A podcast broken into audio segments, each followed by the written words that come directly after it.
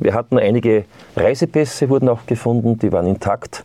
Fakt war, es konnten alle identifiziert werden. Das war dann eigentlich ein, ein super Output, mit dem hat keiner gerechnet.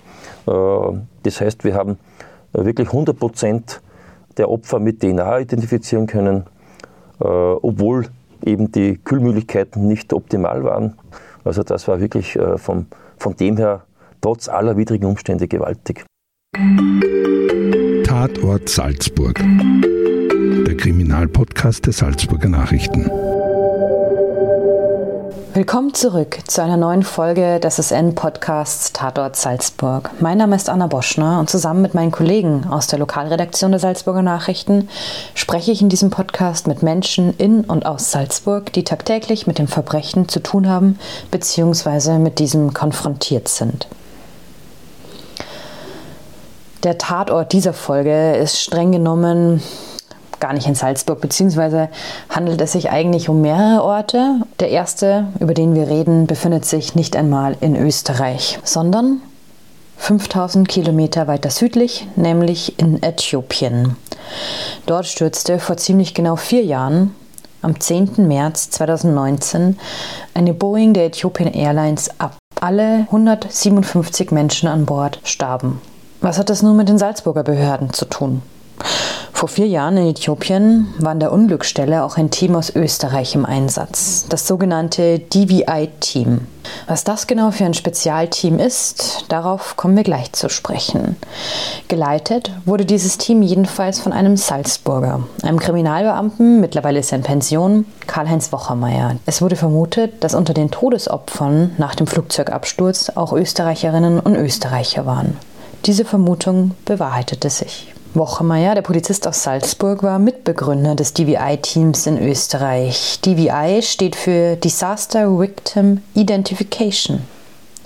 Das heißt, dass die Mitglieder, das sind vor allem Polizeibedienstete, Kriminalbeamte, aber auch Expertinnen und Experten im Bereich der Spurensicherung und der Gerichtsmedizin, nach Katastrophen in das jeweilige Unglücksgebiet reisen und dort helfen, Tote und Verletzte zu identifizieren.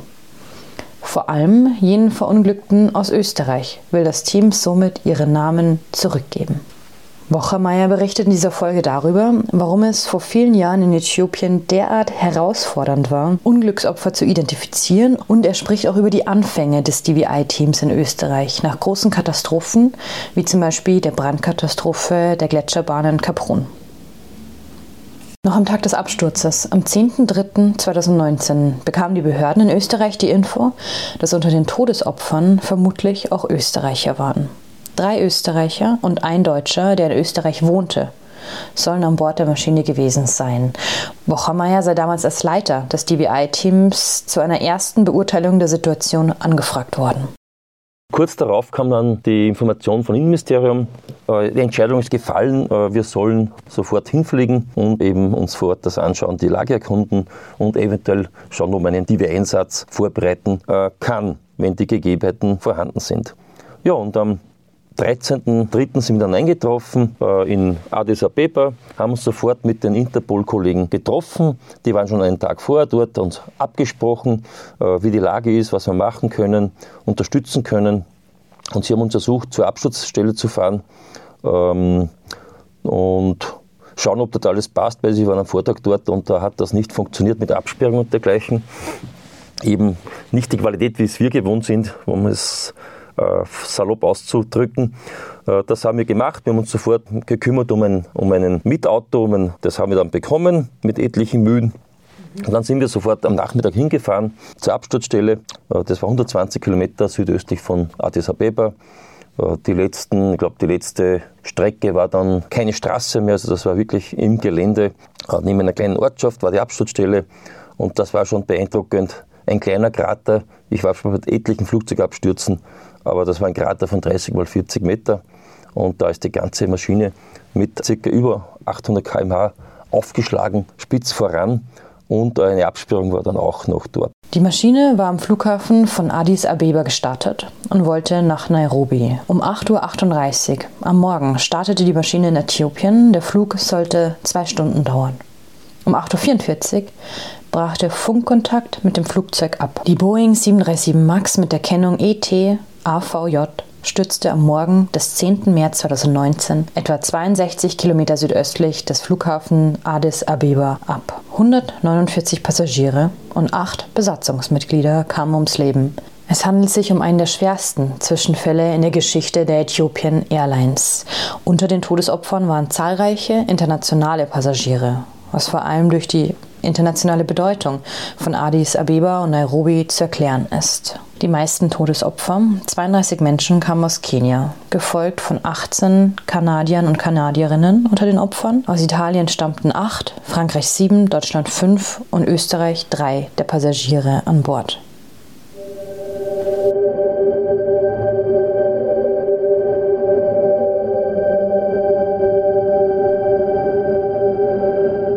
Auch wenn Wochermeier und sein Team schwierige Auslandseinsätze gewohnt waren, stellte der Einsatz in Äthiopien sie vor besondere Herausforderungen. Dutzende Behörden trafen dort aufeinander. 94 DVI-Spezialistinnen und Spezialisten aus 14 Ländern haben laut des ehemaligen Kriminalisten daran gearbeitet, die Opfer zu identifizieren. Die Unglücksstelle in Äthiopien war zwar abgesperrt, doch unübersichtlich. Wrackteile und Kleidung der Passagiere lagen verstreut, auch außerhalb der eingerichteten Absperrung. Wir haben das dann berichtet und dann ging es darum, eben äh, die Kollegen von Interpol zu unterstützen. Ähm, sie hatten den, den schwierigen Part, mit den lokalen Behörden vor Ort Kontakt zu halten und, und Absprachen zu treffen. Und da habe ich schon mitbekommen, das ist nicht einfach. Äh, es war am Anfang ganz, ganz schwierig. Äh, es hatte nicht das Innenministerium dort das sagen, sondern andere Ministerien, Transportministerium und, und, und, und alles Mögliche, nur nicht die Polizei. Und dann habe ich schon gleich erkennen müssen, das wird schwierig und das ist eigentlich so geblieben. So habe die Bergung der Opfer dort nicht die Polizei durchgeführt, sondern die betroffene Airline. Das ist bei uns undenkbar. Die sind für uns sind die Betroffene, wo man auch vielleicht äh, strafrechtliche Ermittlungen andenken müsste. Und die haben dort die Bergung äh, übernommen. Die wollten dann auch schon aufhören zum Bergen, haben mir gesagt, nein. Und dann wurden noch Wrackteile und noch menschliche Überreste gefunden. Gott sei Dank. Äh, das war für mich wirklich sehr, sehr äh, eigenartig. Die Airline hat auch noch äh, beauftragt, eine Katastrophenfirma, so eine Notfallfirma aus UK, also aus Großbritannien, die wurde beauftragt, für die Airliner die Identifizierungen durchzuführen. Natürlich, da mussten wir unseren Fuß reinstellen und sagen, stopp, das geht nicht. Da hat es natürlich intensive äh, ja, Informationen äh, nach Hause, auch von allen Teams, die dann dort waren. Es sind immer einige mehr und mehr gekommen und äh, man hat dann wirklich versucht, auch über, über unsere, auf diplomatischer Schiene, polizeilicher Schiene, über Interpol. Das war natürlich sehr, sehr schwierig. Sogar die Leichensammelstelle wurde von dieser Firma geleitet. Wir durften nicht mal rein. Wenn wir rein äh, durften, nur um, äh, um, um, um, Leichensäcke abzuholen, da mussten wir uns anmelden mit einem Vertreter der Firma rein. Da mussten wir alles abgeben, äh, wie Security Check. Also wir mussten Handys, Geld, alles dort lassen. Und äh, ja, das war ganz eigenartig. Das hat sich freilich wiederum auf die Arbeitsbedingungen der ausländischen Teams vor Ort ausgewirkt, sagt Wochermeier. Ja, schließlich haben wir das dann mit Interpol-Hilfe doch geschafft. Das heißt, und das ist wirklich ein Wahnsinn, eine Woche nach dem Absturz konnte man, konnten wir erst beginnen mit der Obduktion unter ganz primitiven Bedingungen. Am Vormittag äh, war, wurden normale Obduktionen in dem Krankenhaus in Addis Abeba durchgeführt und am Nachmittag konnten wir äh, beginnen bis in die späten Nachtstunden und am nächsten Tag wieder ab 14 Uhr. Also das war sehr, sehr schwierig. Da es dem Team vor allem darum ging, die Österreicherinnen und Österreicher unter den Opfern zu finden, sie zu identifizieren und mit nach Hause zu nehmen, waren sie auf einen Obduktionssaal angewiesen. Es habe aber bereits an einfachen Dingen gefehlt, sagt Wochermeier. Zum Beispiel, dass das Team zunächst nicht einmal eine Passagierliste hatte. Sie arbeiteten stattdessen mit Hilfe von internationalen Vermisstenmeldungen. Naja, ja, ich muss gestehen, die Passagierliste haben wir nie bekommen. Das heißt, wir, wir hatten im international die Meldungen von, von vermissten Personen. Wir hatten äh, diese schrecklich zugerichteten Opfer. Das war sehr schwierig. Wir hatten einige Reisepässe, wurden auch gefunden, die waren intakt. Fakt war, es konnten alle identifiziert werden. Das war dann eigentlich ein, ein super Output, mit dem hat keiner gerechnet. Äh, das heißt, wir haben wirklich 100 Prozent der Opfer mit DNA identifizieren können, äh, obwohl eben die Kühlmöglichkeiten nicht optimal waren. Also das war wirklich äh, vom, von dem her trotz aller widrigen Umstände gewaltig. Der Absturz der Boeing 737 MAX war bereits der zweite dieses Maschinentyps in kurzer Zeit. Fünf Monate zuvor gab es ein ähnliches Unglück einer Maschine dieses Typs in Indonesien. Die beiden Abstürze hatten zu einem eineinhalbjährigen Flugverbot für alle Boeing 737 MAX-Jets geführt. 50 Fluggesellschaften hatten zu diesem Zeitpunkt mehr als 380 dieser Flugzeuge in Betrieb. Sie alle durften bis auf weiteres nicht mehr starten. Ein Gericht in Texas in den USA entschied, dass die Toten beider Abstürze der Boeing-Maschinen rechtlich als Verbrechensopfer gelten. Das ist ein bemerkenswertes Urteil, denn der Richter begründete seine Entscheidung damit, dass es ohne eine kriminellen Verschwörung bei Boeing nicht zu den Abstürzen gekommen wäre.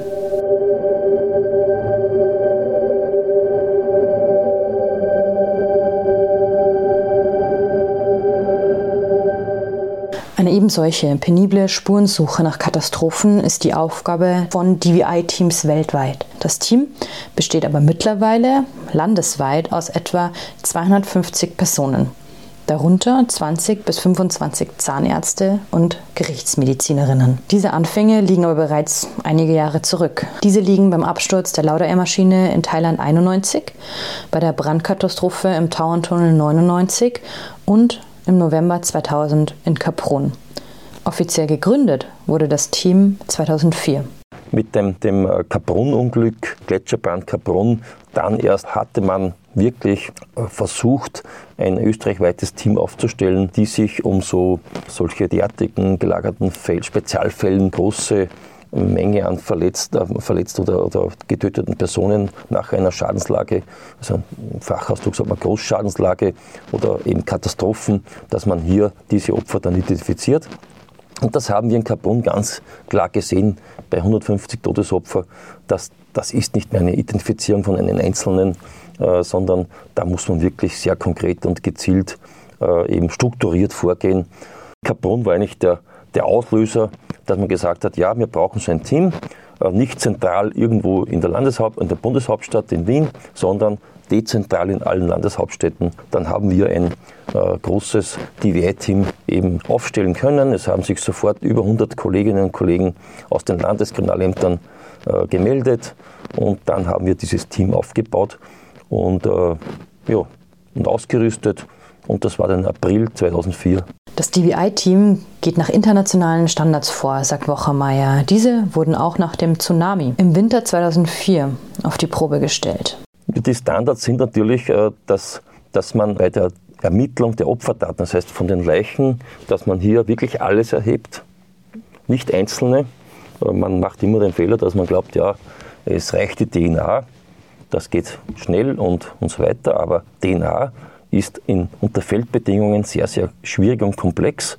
Wenn man, wie es im Tsunami war, tausende Opfer hat, dann hat man vielleicht 30.000 DNA-Proben. Wer kann das analysieren? Und ein Tsunami-Einsatz in Thailand hat das Monate gedauert, bis man mal DNA-Analysen Analysen, äh, zustande gebracht hat. Und daher ist es wichtig, alle Daten von den toten Personen zu erheben. Das heißt, nicht nur die DNA, sondern auch das Zahnschema und, und die die Fingerabdrücke, das sind die drei Hauptidentifizierungsmerkmale eines, eines äh, Menschen zum Identifizieren. Und äh, das Gleiche muss man dann von den vermissten Personen auch machen. Und dann kann man erst matchen. Und dann gibt es noch die zweiten Identifizierungsbeweise. Das sind dann so Körperbeschreibungen, äh, Tattoos und dergleichen. Und wenn man da das umdreht, und aufgrund von einem Tattoo jemanden als identifiziert betrachtet, äh, dann hat man, läuft man Gefahr, einen Menschen falsch identifiziert zu haben. Das heißt, Umkehreffekt ist, dann ist ein zweiter auch falsch, weil den kann man nie mehr wieder identifizieren. Das heißt, das potenziert sich. Und das ist der Grund, warum das lang dauert. Es muss qualitativ hochwertig gearbeitet werden und da muss das ordentlich gematcht werden. Das, ist, das sind internationale Standards. Der Tsunami war der erste Einsatz des österreichischen DBI-Teams nach dessen Gründung 2004. Das DWI-Team Österreich äh, war eben im April 2004 schon voll ausgebildet und ausgestattet mit Ausrüstung und Identifizierungssoftware. Und äh, wir wollten dann im April 2005 eine große österreichweite Übung machen. Das haben wir auch schon vorbereitet äh, für ganz Österreich, für fast 100 Mitglieder. Und dann hat uns eigentlich der Tsunami am Stefanitag 2004 überrollt und überrascht. Aber unser Glück war, äh, dass wir eben voll ausgebildete Spezialisten aus dem Kriminaldienst hatten, die Ausrüstung hatten. Äh, das war eigentlich die Bewährungsprobe des österreichischen DWI-Teams. Äh, in Sri Lanka hatten wir eine Österreicherin, unter den Todesopfern konnte identifiziert werden. In Thailand waren 85 aus Österreich oder mit Österreich Bezug. Alle konnten identifiziert werden. Man konnte nicht hinfahren und sagen, jetzt kümmern wir uns um unsere österreichischen Opfer. Geht nicht. Das heißt, wir mussten dann zusammenarbeiten mit den internationalen Teams vor Ort, in Sri Lanka, aber auch in Thailand. Und dann erst konnte man eben Matches herbeiführen und äh, Identifizierungen erreichen. Und da war es nicht klar, ob das jetzt Österreicher, Deutsche, Schweizer oder, oder Schweden und so weiter waren. Und das ist genau der Punkt gewesen.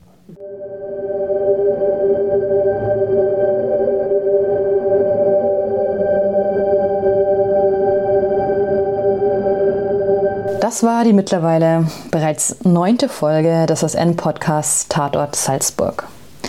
Falls Sie es noch nicht getan haben, möchte ich Ihnen auch ans Herz legen, einmal in unsere bereits erschienenen Folgen reinzuhören. Zum Beispiel in Folge 4. Auch in dieser war bereits der mittlerweile pensionierte Kripo-Beamte Karl-Heinz Wochermeier zu Gast und berichtete über einen seiner ersten Einsätze in Mauterndorf im Lungau. Damals ermittelte die Polizei nach einem grausamen Blutbad. Ein Einheimischer hinterließ dort vor 25 Jahren eine Spur des Grauens. Wochermeier spricht in der Folge davon, wie sich der Einsatz im Zuge des Amoklaufes gestaltet hat und welche Bilder ihm bis heute stark in Erinnerung geblieben sind.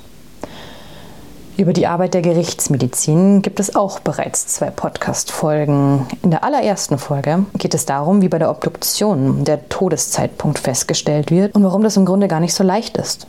Und in der fünften Folge sprechen zwei Molekularbiologen vom Fachbereich der Uni und der Chef der Gerichtsmedizin in Salzburg darüber, wie die Todesursache festgestellt wird, nachdem eine Person im Wasser gefunden wurde. Also, wie untersucht man Wasserleichen? Haben Sie Fragen oder Anregungen zu diesem Podcast oder zur aktuellen Folge über die Arbeit des österreichischen DBI-Teams? Dann schreiben Sie uns, wie immer, an podcast.sn.at. Bis zum nächsten Mal. Das war ein Podcast der Salzburger Nachrichten. Redaktion Anna Boschner, Anton Brillitsch und Thomas Sendelhofer.